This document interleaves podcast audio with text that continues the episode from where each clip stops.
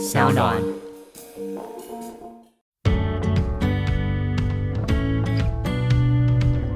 比如说，如果已经发生外遇了，他觉得我没办法再跟这个男人有性关系，但是我又要想持续这个婚姻，但是男生又会觉得你不断的拿这件事情来道德谴责我，不要说你没有办法跟我有性关系，我只要你每次跟我做的时候，其实不论身体表情都表现出很厌恶的，我也做不下去，那要怎么解套呢？其实，在外遇之后要重新修复关系，加上要重新修复性，大概是所有伴侣中其实议题中蛮高难度的。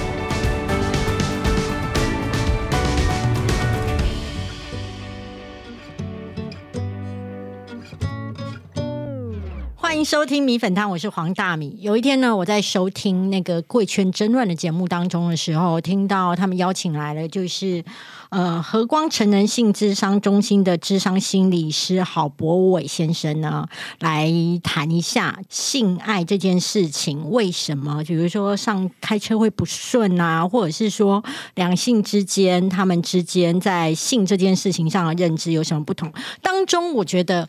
让我收获很大，就是说，其实我一直都是比较挺同志的，但是我真的有一点不太理解，就是说，为什么男同志都要不断的去练习练他的肌肉到非常的雄伟，然后很在乎他的身材。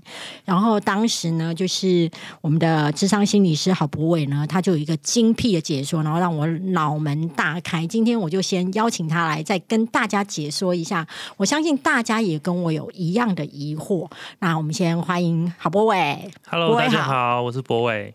哎，博伟想跟你请教，是为什么嗯，男同志他都必须要一直在练身材啊？嗯，就像我在那个贵圈争乱有说，因因为男同志其实呃在外观的这个身体意向上面的竞争是蛮激烈的，所以他除了肩负是呃一般的男性异性恋男性，他们可能会在这个性关系上比较追求的是性功能，就他性功能要很好。才能代表他是一个真男人。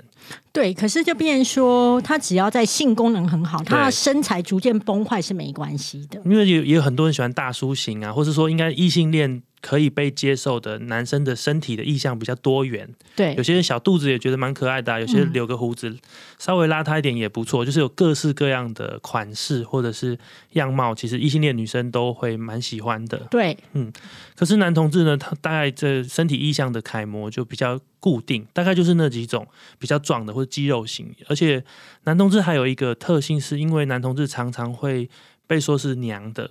或者是比较阴柔的，那这个内在其实，在潜意识中，男同志也会对这个东西稍微比较抗拒。当然，每个人都不希望自己被排斥嘛，所以可能在外显上就会特别想要展现出阳刚的那一面。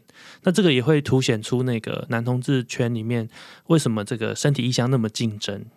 所以就会变成说，他必须兼顾两个角色，一个就是说，像异性恋的话，如果是男生，他只要在乎他的性功能；是女生只要维持她自己的身材，他比较在乎的是他的性外观的维持。是的。但是如果今天是同志的话，他就会变成他两样东西他都要兼具。对对对，所以其实是蛮竞争，而且压力是蛮大的。但是你刚刚私底下在开录之前有跟我讲说，即便就是整个外观都维持的很好，然后开车的功能性也维持的很好，但是也不代表他们两个人交往下去之后是没问题的。对，其实我们在智商的时候也遇到一个，我觉得也蛮令我觉得不舍的地方是，很多男同志把自己的外观打理的非常好，非常帅，非常的身材非常的 fit 哦，然后呃，可是往往会遇到一个问题是，他们常常会说，哎，真爱难寻，因为他事实上因为他自己身材很好哦，外观很好，他可能交视到了另外一个他的外表也很不错的另外一半，但是往往就发现，哎，聊不来。好，没有做共同的兴趣，甚至聊个几句呢，对方可能就想要约他去发生性行为了，就会觉得那个交心的部分常常没有办法去碰触到，那这个就是会有一个比较遗憾的地方。我有一个好奇哦，因为其实就是男女异性恋他的那个性行为，我们是可以理解嘛。那可是如果是男同志，他本身是用肛交的行为的话，那他本身的性功能是不是要更强大？不然的话，其实是很难嘞。嗯，确实，肛交是一个比较需要准备，而且是先制作业比较多的一个性行为。对对，所以它门槛真的稍微比较高。那包含因为这个肛门的组织，它也不像阴道这么的有弹性，所以它的这个整个门槛是稍微比较高的。所以当然现在也有很多同志其实没有非常的投入在肛交上，很多就是用手交啊，或者是用口交等等方式去替代。好啊，那我再走回我自己身边是的一些朋友发生的一些，嗯，在性行为上面出现问题的。我以前都会觉得，每一对夫妻其实结婚之后，其实在性爱这件事情上面是很容易的。可是我后来，我的朋友们大部分都只是在结婚没多久之后，可能在一年两年之后，其实就呈现一个无性状态。哦，是的，是的。夫妻无性状态是一个很普遍的现象吗？其实现在是真的蛮常见的哈，因为呃，现在大概是说我们的生活工作占了很大一个部分。那如果夫妻之间他们的时间刚好错开，其实要发生性行为就难。那是第一个，第二个就是说，如果你又有生孩子，孩子其实又占了很多夫妻相处的时间。对，那再来呢，还有各种柴米油盐酱醋茶，哦，这种各种生活琐事。那你光烦完这些，你就没有心情了。躺在床上，两个人看，只想睡觉，或者啊，明天早上又要上班，又要加班，那个兴致大概又没了。所以其实光生活琐事跟日常的照料，就占据了夫妻很多的时间。所以确实，现在无性夫妻的现象是蛮普遍的。那请问一下，会去找你们做咨商的，是大部分会是一个怎么样的情况才会去找你们做咨商？大部分就是其中一一方哈，或者是两方都会觉得，其实性是他们很需要或很渴望的事情。如果在夫妻关系中没有办法去实现的话，这会是他们非常缺憾或很在意的事。那在意到他会要求对方限期改善，限期改善，你再不改善，我就要拉你去智商哦，就是这种。也就是说，有一个没有办法忍受在无性的婚姻关系里面，嗯对，那这个是一种。那另外一种是，另外一方可能会觉得说，哎、他真的性很需需要，但是他看他的伴侣没有办法满足，他可能就会寻求婚姻外的一些呃释放的管道。那这个也会是让这个夫妻想要来协助的原因，因为他会觉得，哎、你的性已经有点是外遇了，那这个他们也会希望。如果关系还不错，那他们会希望可以来透过智商来改善在性上面的这个不协调的部分。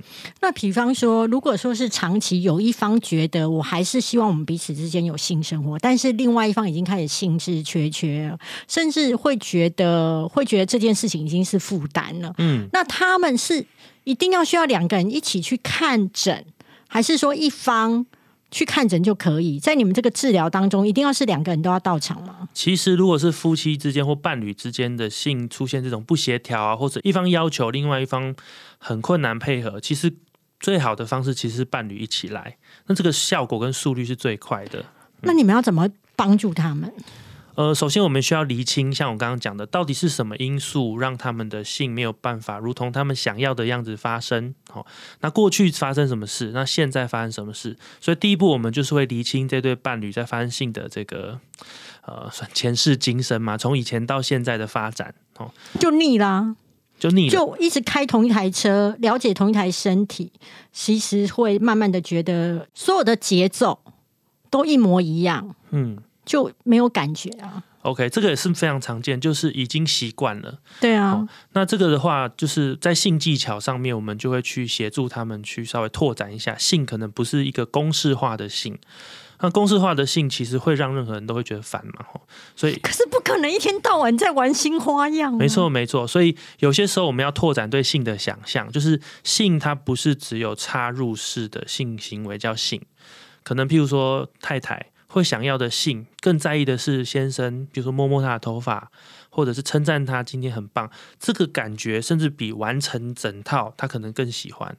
或者是先生可能他喜欢的是呃太太呃抚摸他的胸部，或者是在这个气氛好的情况下呢，让他满足一点点小小他自己喜欢的一个性幻想，不一定要完成整套，他也可能可以体验到很好的性。所以其实是我们要细致的去探索一个性行为中双方到底特别 enjoy 是什么，那把这个元素拉出来，然后有点像是调一个新的菜单一样哦，让他们可以做一些不同的创意，而不是让这个夫妻只想做我们要把整套都做完。那这样的话，其实就会常常会重新回到同样的问题上，就是没有做到，做不好。所以，我们其实要拓展他们对性的想象。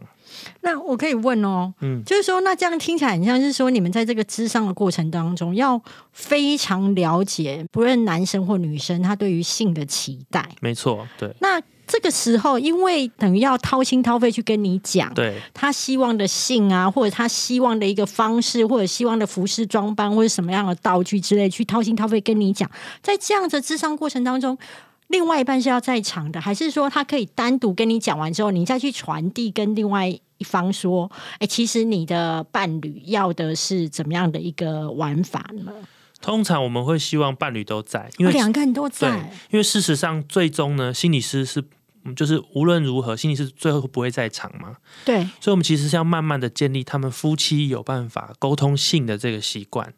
所以一开始可能讲的支支吾吾，或想说：“哎呀，我先生、我太太在旁边，我不好意思讲这个，我可能会破坏我在他心中的形象。”可是我们会慢慢的用专业的方式引导，让他们两个可以开始谈论性。那渐渐的，他们能够沟通，可以谈论，我们就可以退场了。那他们能够沟通的话，问题大部分就可以解决。那有没有可能，就是你有碰过，就是说？当彼此的性的节奏跟满意度不一样的时候，一起在现场一起聊的时候，沦为两个人互相指责对方技巧不好啊，这个是非常常见的。为什么？因为没有人会喜欢被责备。譬如说，我随便举个例哦，太太就说啊，你每次都这样乱搓，对，然后搓我就会觉得不舒服哦，当然不想跟你做。那对男生来说。被批评性技巧不好，其实是会伤到自尊的。会有多伤？很伤，会觉得说哇，我那我就好像是一个不合格的男人。因为我们的社会会预设男人应该要性技巧很好，要懂很多的性，真的很难呢。对，所以男生被攻击到哦，他会觉得性自尊受伤，那他当然会想要反击啊，他就会说啊，你也没多好，你每次那个叫声多难听哦，就对，或者是说你都不会叫，对对，你都不会叫，像死鱼一样。对，那这时候我们通常都要给他们喊刹车了。不能让他们继续吵下去。哦，这个再讲下去就很难听。对啊，对啊，就是，而且不是只有吵性，吵到性后来就会吵到关系。嗯，他就说我每天都想说要怎么服侍你们家，你妈妈怎么样，就开始把家庭又扯进来。所以，我们真的需要适时的喊停，因为他们本来是要处理性的议题，那都是会扯，会扯到两个家庭，或者是各种这种恩怨情仇话，那是吵不完的。那可能有没有可能，就是女生有讲过说，哦，你以为我不想要叫吗？但是你知道，我们就是没办法搬出去啊，公公婆婆就在旁边的房间，你要我怎么叫？对对对，这也是。所以除了性技巧之外，主持人提的这个，就是我们在环境上面，对，其实环境上有很多也会扼杀性的东西，譬如说你刚刚讲的公婆。真的，神明厅对神明厅，或者是十字架哦，对。如果你一抬头看到十字架，你立刻就冷掉嘛。所以其实环境中，我们也要协助这个伴侣去找到底是什么会让他们的性欲突然间好像暂停。有些时候甚至是可能是你们那个房间的窗户。跟对面那户是对窗的，所以你做什么对方都听得到，这个也会让我们很紧绷嘛。所以除了性技巧之外，我们还会去稍微了解一下你们发生性行为的环境发生了什么事情。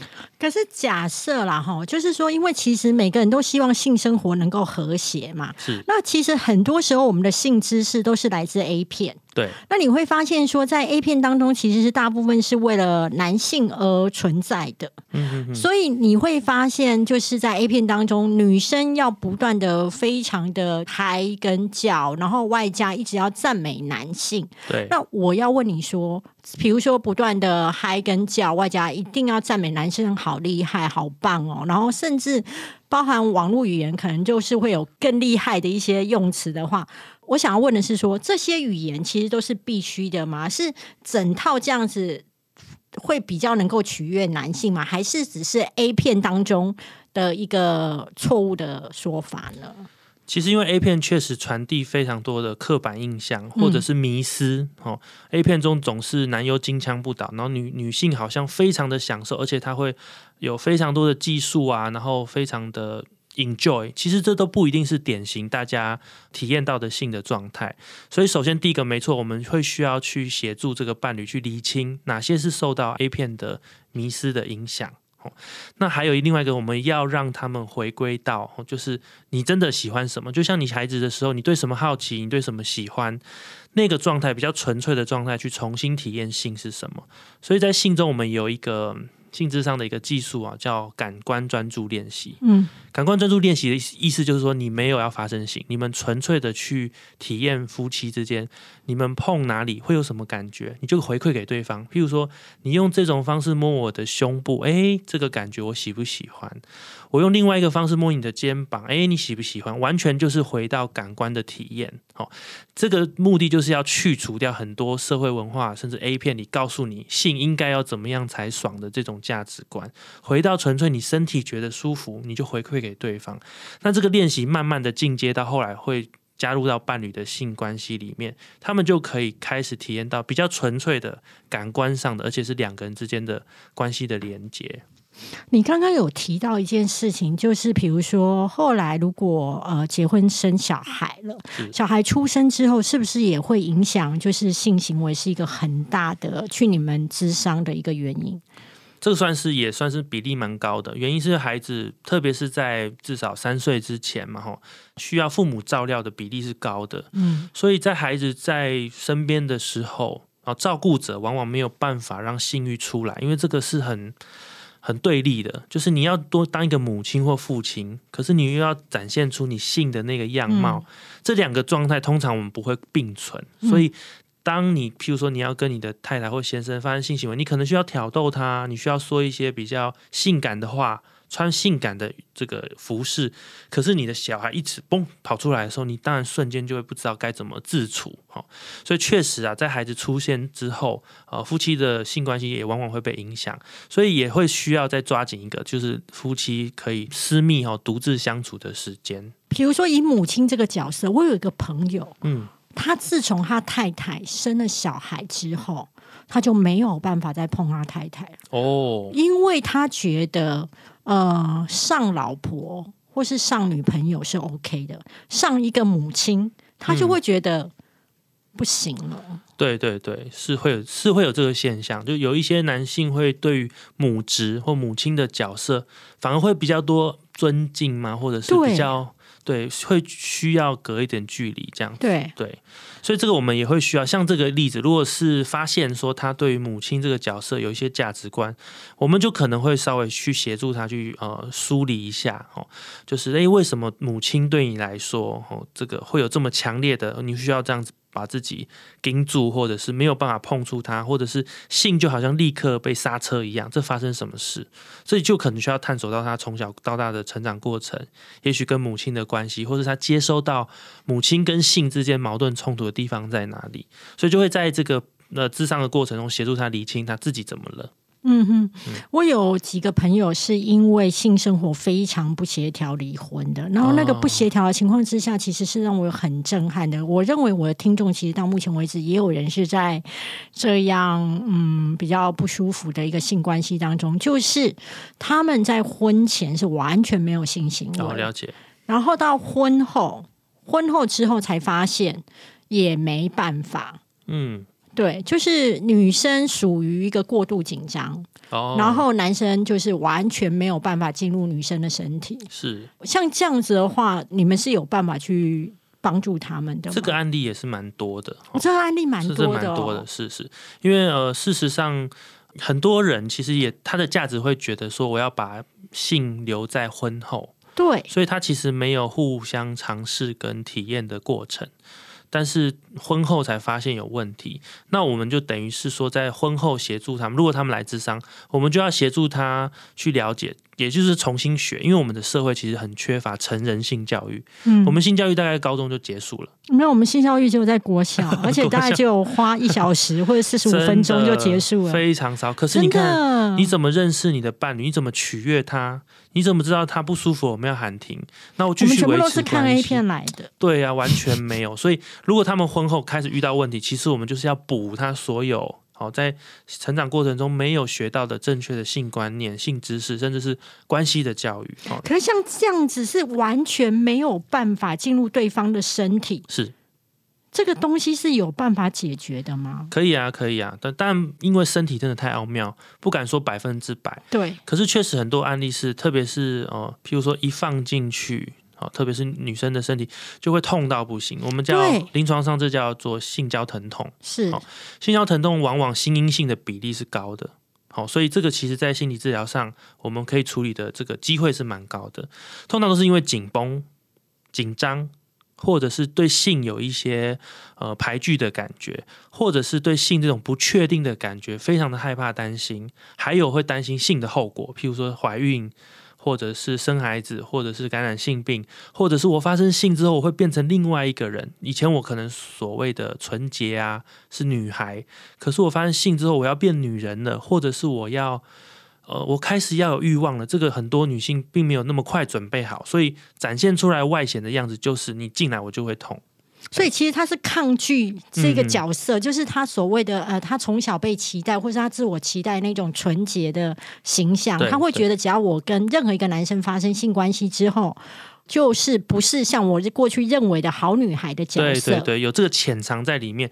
虽然你很明显的知道他也许是你的男友或者是你的丈夫，可是性带来的感觉还是会让你引起一些你内在价值的批判。所以有些人就是没有准备好，或者是觉得呃不行，这个感觉太陌生，我会觉得很不安。好，所以你的身体上就很紧绷。那紧绷当然就会反映出来是抗拒或是疼痛的样子。那这样会不会就是说，我们现在在教女孩子的性教育的时候，你不要一天到晚就是跟男生走太近啊，然后如果你跟男生就是上床什么会怀孕，还有你会吃亏啊，然后大家都会觉得你这个女生是公车什么之类的，是不是？我们过去对女生的一些哪一些语言上的捆绑，会造成女生对于就是性有这么大的压力啊？哇塞，主持人问这个是真是很内行的问题。对，因为我全部都有捆绑的问题。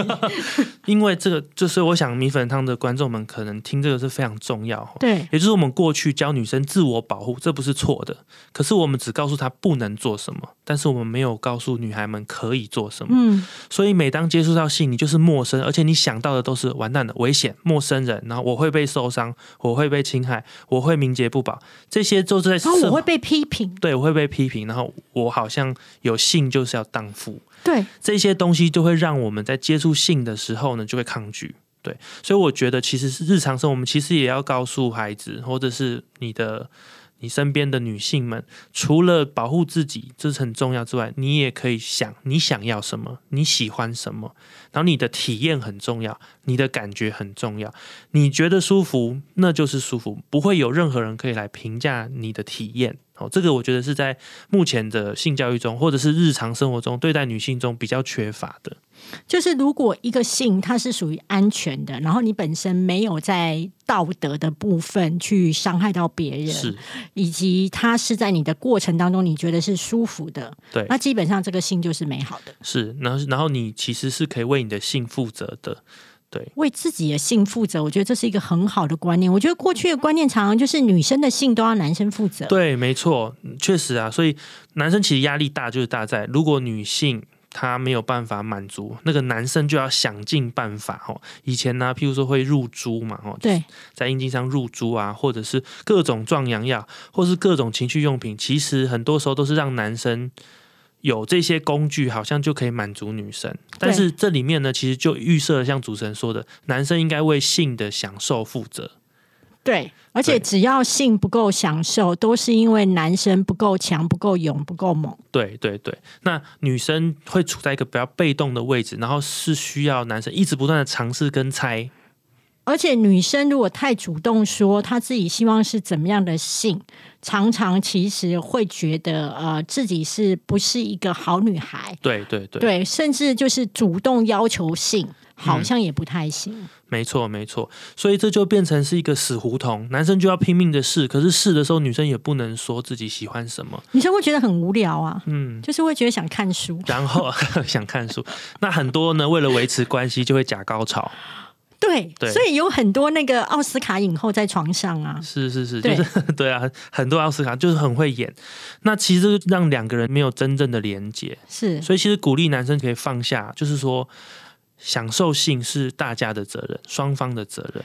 然后女生也可以鼓励你想要什么你就表达出来。可是你知道去表达我在性上面的喜好跟需求，其实它是一个非常需要很高明的说话技巧、哎，嗯，我们如果假设还没有走进去，就是你们的智商室的时候，我们如何在透过一般日常当中，假设我今天我对于我的另外一半他的性表现不满意，比方说太快。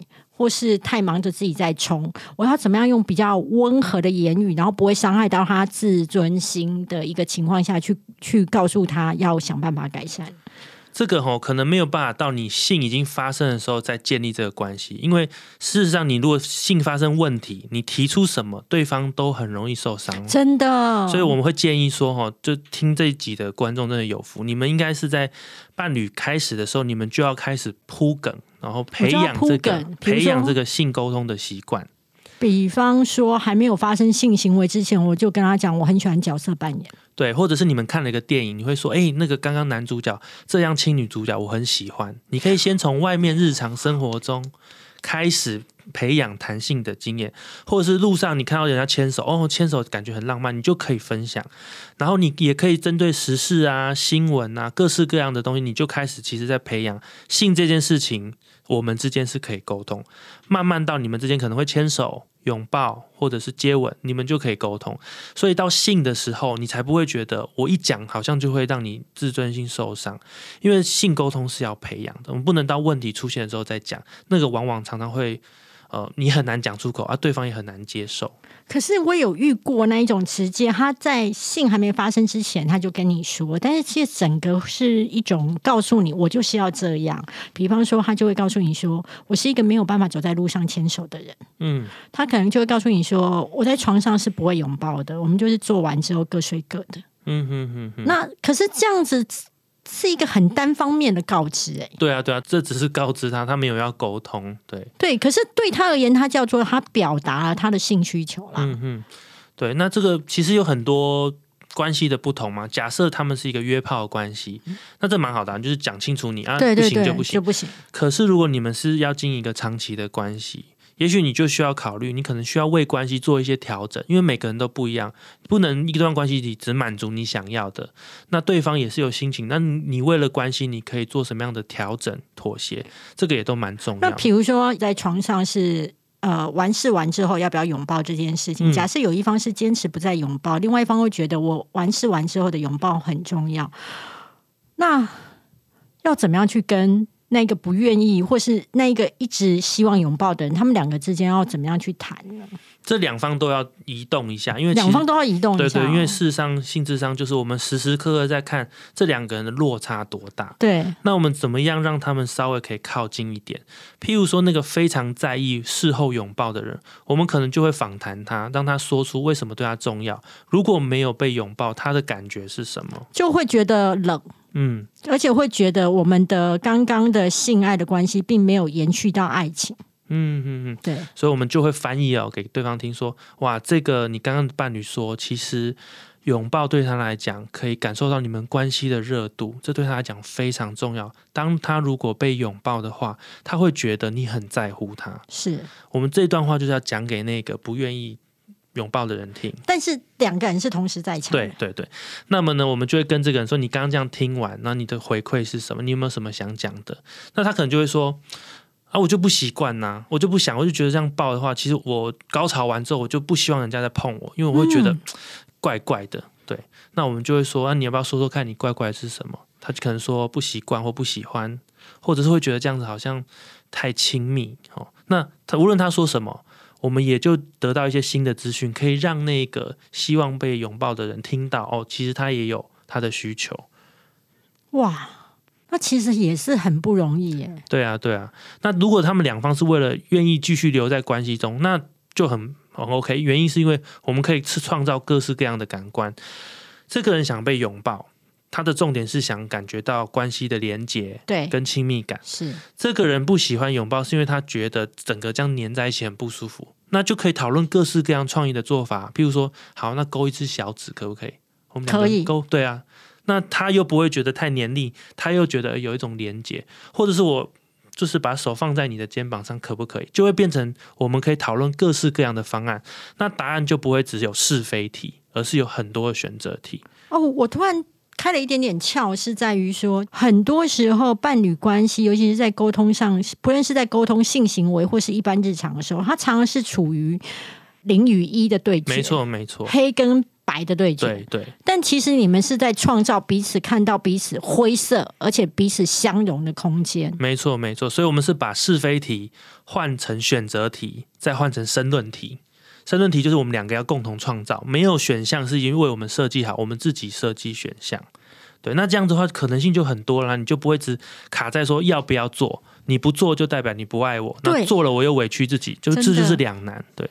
那我还想要问一个问题，好，刚刚是问女生，如果是太紧绷，然后进不去，那男生是不是也有那一种？他其实是太快，然后太敏感，其实他一进去之后他就射了。会啊，会啊，会啊，这个也会取决于很多，包含说他平常自慰的习惯，或者是男生很紧张、很焦虑，也会很快射，或者是这个刺激对他讲太强烈，哦，对，所以也很包含他心理的状态，跟他平常自慰的习惯，以及他身体的感官，所以这个我们也会协助他哦，尽量的放轻松，还有我们也会协助他去判断你快要射的那个讯号。就是你注意你身体快要射之前会有一种感觉，那我们当你这个讯号出来，你就要开始调整你的性，你不能持续的刺激嘛，刺激就当然很快就射，但是你可以调整这个这个做法，但是让性持续下去。譬如说，假设这个男生他可能抽插十下他就会射，那我们就让他知道说，那当你五六下的时候，你就要拿出来换别的方法，你可以持续的去亲吻对方，或者是用手。对，或者是用声音陪伴他，不会让这个关系间断哦，性性行为间断。等你这个状态比较缓和，哎，你再继续哦，那这这个关系就可以继续创造。所以也是一样，让这个是非题换成申论题。嗯，大家也会很好奇，我今天去做这个性咨询的时候，我的费用跟时间跟频率大概要多久？哦，这个也是因为每一对伴侣状况不一样哦，但是我们通常一次两个人来会大概九十分钟，嗯，哦，就因为两个人需要呃把彼此想说的说完，一般的心理智商个别就是六十分钟嘛，那如果两个人我们就会需要更多的时间，所以一次大概九十分钟，哦，那。通常会建议你们可以尝试个三到六次，嗯，因为你才会知道这个效果怎么样。那就会看到这六次，如果你有成效，有些人可能六次完就哎很有收获就结束。譬如说是一些很简单的性技巧上面的协调，譬如说有一个人不喜欢口交，一个人喜欢口交，那我们稍微调整一下他们的性喜好跟做法。哦，那可能六次之内可以结束。可是如果这一个问题是蛮牵扯到，比如说关系的哦，常常爱恨纠葛，我没有办法跟你做下去，是因为我看到你脸我就面目可憎，我想到各种我委屈的心情。哎，那这个关系上的梳理就要增加很久了，就就可能要十二次，或者是有些人是会做到两年。那其实他们会愿意做两年，也代表他们在关系上其实是又爱又恨呐。恨越多，其实爱也越多，所以我们稍微帮他们抽丝剥茧哦，协助他们可以把爱重新连接回来。其实很多伴侣也可以继续的恢复他们原本这个比较亲密的关系。我刚刚听到就是大概哦，就是九十分钟三到六次。是可能可以稍微看到一点点成果嘛，或或或者是说状况比较 OK 的就可以结束疗程。嗯那这样子的话，大概一次的费用大概要多少？费用就看心理师的资深程度啊，越资深当然价格比较高。那大概平均呢？呃，现在市场上大概从两千到六千不等这样子。哎，也就跟一般的心理智商是差不多，差不多，差不多，只是因为时间要稍微比较长一点，就要九十分钟。可是并没有比较贵耶。对啊，并没有比较贵。对对，通常会贵一些些，那是因为时间加长，或者是因为心理师通常要做伴侣智商的话，他的。经验要比较老道一点，对，所以稍微贵一些，比你找的个别智商贵一些些这样。哎，可像你们担任性智商师的时候，他本身一定要有性经验才能担任性智商师吗？哎，不一定，不一定，完全都没有的也可以，完全都没有的也可以。但是我们呢，其实我们这个体系是会蛮在意，就是一个心理师的性的呃知识也好，经验也好，或者是他呃怎么去。去看过各式各样性的可能性哦。所以如果他没有性相关的经验，那他可能会需要一些专业的补充，或者是他需要有更多临床的案例啊，或者是看电影，或是看各种呃媒材，让他补足这个知识。嗯，我们不一定会说他没有性经验就不。不适合当性智商师，因为也有很多心理师没有结婚，他也是做伴侣智商嘛，一样的对，没错。也就是说，我们不用什么事我们都经历过，我们才能做。就是很多创伤的，比如说遇到之前普优玛火车失事，我们也不一定真的要经历过，我们才能做智商。但是这相关的知识跟理论背景或者是经验，我们都还是要补足的。我有一个问题想要问你哦，就是说，其实有的夫妻关系其实本来性也都很 OK，关系也都很 OK，就是要命的是，有一天其中一方可能透过手机或者透过其他那个蛛丝马迹，突然发现另外一半外遇了。哦，那外遇之后，我发现我的女生朋友发现先生外遇后之后，会有两个情况在性的部分，有的是完全。没办法再跟他有性了。嗯，有另外一种会是开始做大量的性讨好。哦，是是是。对，那比如说，如果已经发生外遇了，他觉得我没办法再跟这个男人有。性关系，但是我又要想持续这个婚姻，但是男生又会觉得你不断的拿这件事情来道德谴责我，不要说你没有办法跟我有性关系，我只要你每次跟我做的时候，其实不论身体表情都表现出很厌恶的，我也做不下去，那要怎么解套呢？其实，在外遇之后要重新修复关系，加上要重新修复性，大概是所有伴侣中其实议题中。蛮高难度的，嗯，原因是因为你修复关系就不容易，而且修复光是亲密关系，你们就常常需要面对那种不信任感，或是不安全感，或是我怎么知道你今天手机又怎么样？可是我又知道，如果我一直查情，这个对我们的关系没有帮助，所以这个持续的在关系中，呃，修复安全感就本来就很挑战的。那刚刚主持人有讲到，又性上面又很挑战。譬如说，你今天跟我发生性行为的时候，我突然脑海中又闪闪过那个你外遇的画面。哦，这个我又没而且我可能会脑补你昨天跟我讲你加班。对。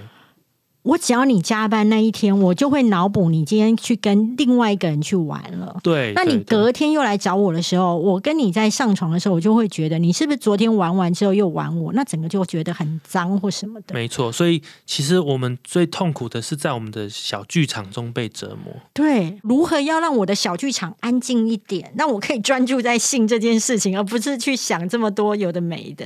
所以这个在呃外遇后的伴侣修复，特别是性的修。复上，我们也是要以安全感的呃，慢慢的重新累积为原则，也就是怎么样让这对夫妻呢？如果真的性的经验实在太冲击，一定会让你联想到外遇的各种元素的话，我们可能会先从一些肢体接触开始，好，慢慢的修复它，然后一样，任何的不安全感，然后任何的这种焦虑不安，就试着让在关系中消化它。一定难免起起伏伏，但是就是像他消化，就是你的声音可以被另外一方听到，然后我们再再次想，我们还没有意愿走下去。好，如果有，那我们就试着让自己安定下来，那我们再往下一步。所以事实上，在外遇后的性的修复真的是很非常挑战哦，就是除了安全感之外，性上面又不要激起各种过去的这种创伤。然后，就算激起了，两个人可以持续的协调沟通，好，以安抚对方、连接关系为最重要的核心，那么才有可能慢慢的修复。有没有一个可能？我刚刚听起来的感觉就是说，如果你想要在外遇后的创伤去修复你们之间的性关系的话，要采取的是循序渐进。是的，是的，可能就是还可以再回到先牵手，是，然后先拥抱，对。然后接吻，而不是一次性的，就是会觉得好了，今天就是你要原谅我，你就跟我上床。对对对，这真的是不行，因为这个很容易又再次激发各种心情。不是通常外遇都是男性嘛，在比例上来说，呃，当然现在女性外遇也是有，但是男性外遇的话，你想想看，这个外遇的男生回来跟他太太发生性行为的时候，其实无论做得好做不好都错。为什么做得好不是应该要好棒棒吗？盖个章做得好，你看，如果他们的关系还没有稳定，他就想说你今天是怎么样？是不是你特别对我好，或是你特别表现好？是发生什么事？这个疑心还是会出现。那做不好，就像主持人刚刚做得好的话，还会想说哦，怎样？现在是跟很多女生进修过之后，对你技巧变好了，是不是？对，那还是你今天特别有什么要求？还是说你这样子补偿我吗？我不需要你补偿，好难。这是小剧场还是会？那如果不好，你当然就像主持人讲，你是不是又有其他人？所以你只是敷衍我了事吗？对，就是各种这种心情还是需要消化，所以循序渐进真的非常重要。那如果你发现对方是有外遇的哦？请问一下，啊，是不是不要再去看到他们的性爱照片会比较好？是指说你要自虐的一直去知道他到底发生什么事好，还是说就假装没有这件事好？对，因为你知道吗？就是说，当你一开始知道觉得对方好像出轨，可能是来自手机的简讯、Line 或者是一些蛛丝马迹。嗯，可是你会知道一件事情，如果你在。更努力去搜寻，你可能是可以搜寻到一些照片，或者搜寻到更多的资料。那以你们的智商的经验来讲，是看到更多的资料，你们会更难修补，还是其实没有差了？可能就我们会问这个当事人哦，就是你到底想要的是什么？我还要这段婚姻。对，如果他，但是我遇过的当事人都是说，我还要这段婚姻，我不甘心，我现在离婚，让他得逞。让外面的得逞，这是第一个。第二个是说，我还要这段婚姻，因为我的宗教不允许我离婚。嗯，我还有听过的是，我还要这段婚姻，因为我的小孩还小，他需要一个完整的家。那等小孩大了，我就会离婚。但往往小孩大了，还是不会离婚的。那像这样子的情况之下，以比如说这三种原因，他决定要继续在这一段婚姻关系里面的话，那这样子。是不要去看到这么多资讯会比较能够修补，还是怎么样？其实也蛮不一定的。但是这三种关系，其实你要持续在这样的关系里，你一定会很扭曲的，很辛苦的。是对。譬如说，第一种是你觉得不甘，我不甘心啊，我不要让小三得逞。对对，那这你就会需，你就会持续的需要把婚姻当做是一场竞争，或者是。跟小三的战斗，对，那每天其实非常辛苦，所以我们都会问：那你有没有做好决心了？接下来你的婚姻是一个战场，对，你会需要时时刻刻跟另外一个人竞争，然后不甘是你会在接下来十年中，你常常会惊艳到的心情，这是你，这是不是你要的？如果是要，我们就会协助他，就是支持他找各种方法来，呃。回应这场战争，如果他不要，他大概就要悬崖勒马，想想他到底要过什么样的人生。所以我们的角色也是协助他理清到底要怎么做。那到底要不要看？其实每个人不一样。有些人看的是说，他说心理师，我跟你说，我看这个这些照片，目的就是让我一次一次死心。哦，对对。那他看了之后。他就可以放下很多不舍，他想要往他另外的人生方向走。哎，这个我们也许就支持。可是他看的时候，他就会说啊，他每次看的时候都会说，你看他那个对方身材这么好，我这个呃人老珠黄什么，我我们这种我们就不鼓励他看，因为他越看呢是攻击他自己的自尊。哦，其实这对未来的修复也没有什么帮助，所以我们总是在听他怎么去理解这个经验，到底看的时候是对他加分的还是扣分的，这是比较是我们心理师在想的事情。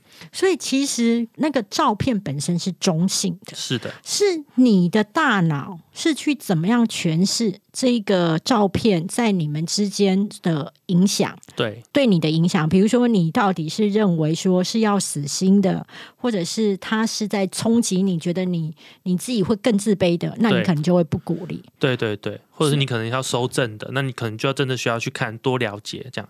所以就是要看这个当事人他怎么诠释这个美彩，我们都会说这个是一个中性的东西。这个美彩你怎么去接近它，怎么使用它，这个比较是重点。诶，我这样听下来，我发现其实一个性的关系，或是说一段关系当中，最重要到最后了，其实并不是那些性器官，而是你的大脑怎么诠释。诶，是啊是啊，人生。其实就是你的这个诠释器哈，怎么去诠释所有的体验？验所以其实不只是性，所有的经验都是这样。譬如说，有人跌倒断一只腿。这个也是一个经验，但是我们可以诠释说我是全世界最衰的人，然后全世界的人好脚都好好，只有我断腿。你也可以想说，诶，我怎么从这次骨折中学习到我怎么多保护自己？然后我之前疏忽到什么？那我从这个地方再出发。所以一样都是诠释的问题。所以性也是一样，你怎么诠释这个经验？然后这里面经验到的事情，你怎么去靠近它？然后是把它当成是一个学习的机会，还是挫败自己的一次冲击？这就是每个人很不一样的地方。我想要借这个机会来问一个，就是长年以来，我有一个朋友曾经告诉我的一件事情。嗯，然后我当时啊，对这件事情我是相信的，但我现在随着我年纪越来越大，我都有一些问号。就是他曾经遇到一个男生，那那个男生呢，那时候呃跟他接吻完了之后，女生就会很开心，问他说：“那我现在是你女朋友吗？”男生说：“不是。”然后他就。女孩子就很想要当他女朋友，就问他说：“那怎么样才能当你女朋友呢？”男生就说：“那你现在就是要跟我去开房间，我只有就是发生性行为，我才会觉得这个女孩子是我女朋友。”那女生因为很爱他，就会觉得说：“好啊，那就去开房间。”就去开了之后，房间一开下去之后，男生是没有办法的哦。对，男生是属于就是没有办法勃起的，然后女生只好在旁边一直说没关系。对，这是第一点。好，我想问说，当男生无法勃起的时候，女生这个时候到底是要装没事，说没关系，还是有更好的语言，还是一直在面帮他喊加油？这个呢，也是很每个人不一样了。但是至少说到没关系，其实已经很不错了。但是其实这个也很难啊，因为事实上我们刚刚有讲。男生的阴茎上被放上的脐带是非常多的哈，嗯，又要长，我突然会觉得当阴茎有点辛苦，阴茎很辛苦啊，它又要长又要硬又要久，然后又要 形状漂亮，各式各样。我觉得阴道还不错，我觉得如果要投胎要当阴道，不要当阴茎。阴茎的上面的脐带是非常多的，所以无论女生说什么。难免男生都会有那种焦虑，是我表现不好，我不像个男人，所以我觉得女性中性的自在，我觉得自在最重要，自在的回应就好了。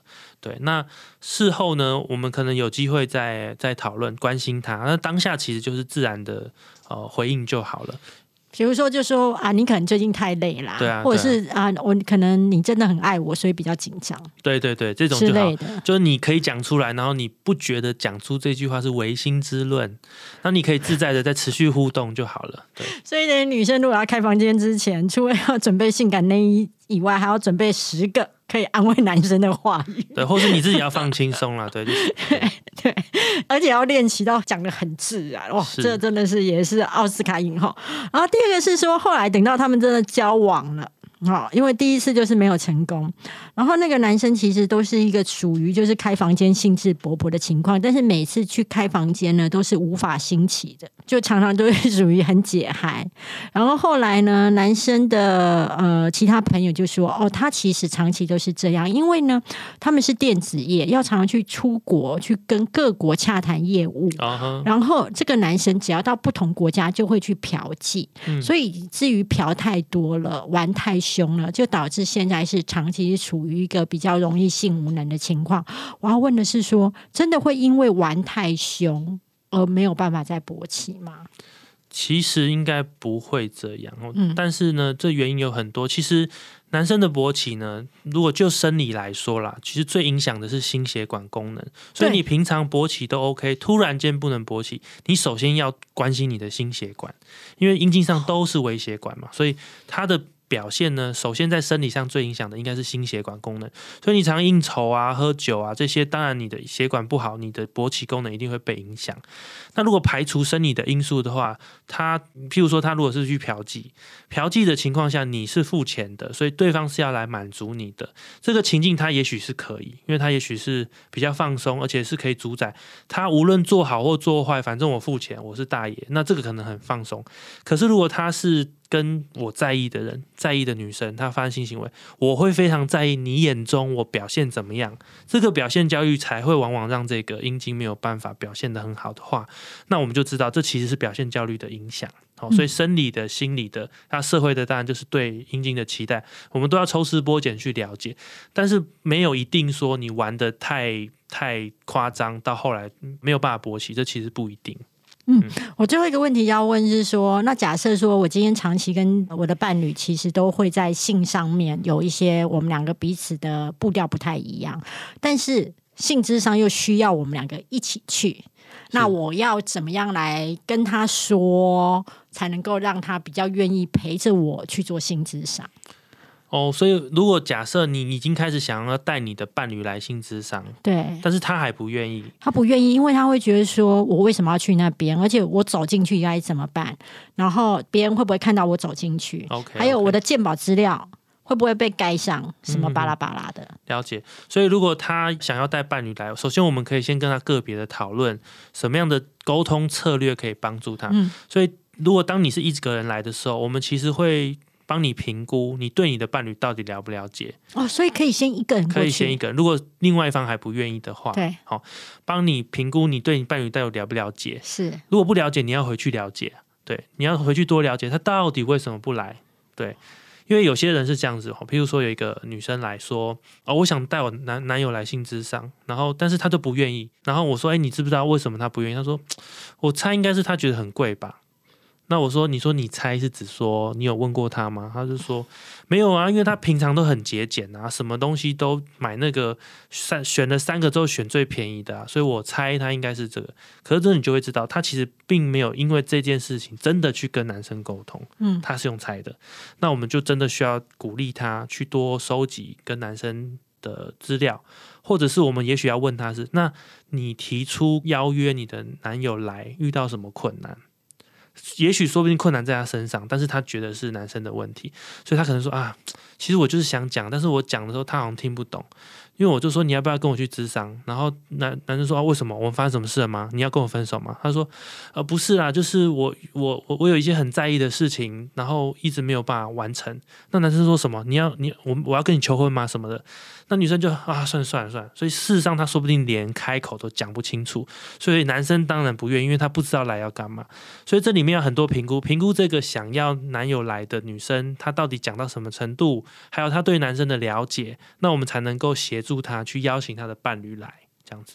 所以其实一个人可以先去，是然后透过于呃你们专业的分析之后，他可能比较能够做出比较正确的邀请，或是比较正确的判读，对对对然，后可能就会有机会可以修正他们彼此的性关系。大概就是准备期哦，陪对着他去准备伴侣性智商的这些各种准备。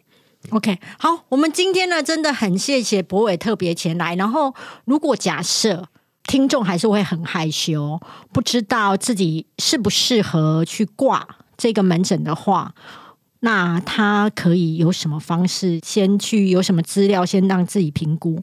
比如说，你们有什么样的卫教资料可以在网络上搜寻吗？哦，大家可以看我们的官方网站，就是打这个荷叶的荷，光线的光，和光性智商中心。啊，你可以看我们网站上的文章，或者是我们也有 podcast 节目哦，就是希我们希望补足这个，你们的 Podcast 节目叫什么？我们叫 Sex Cafe 性智商特调。对，那我们就是希望大家可以补足一些相关的知识，对，那或者是其实现在也有很多性教育相关的书，好，你也可以稍微去了解。还有现在也有很多那些专业的性智商师或泌尿科医师拍的 YouTube，你也可以稍微从这些地方先大致的了解自己的情况，然后来来预约的时候，你比较能知道你要讲的是什么。嗯，性其实就是跟吃饭、喝水、跟睡觉一样，它就是一件人类必须的事。那希望大家用很健康的一个心态，然后去了解自己，然后以及了解另外一半的需求。那我们今天谢谢博伟，谢谢，谢谢大家，拜拜。拜拜。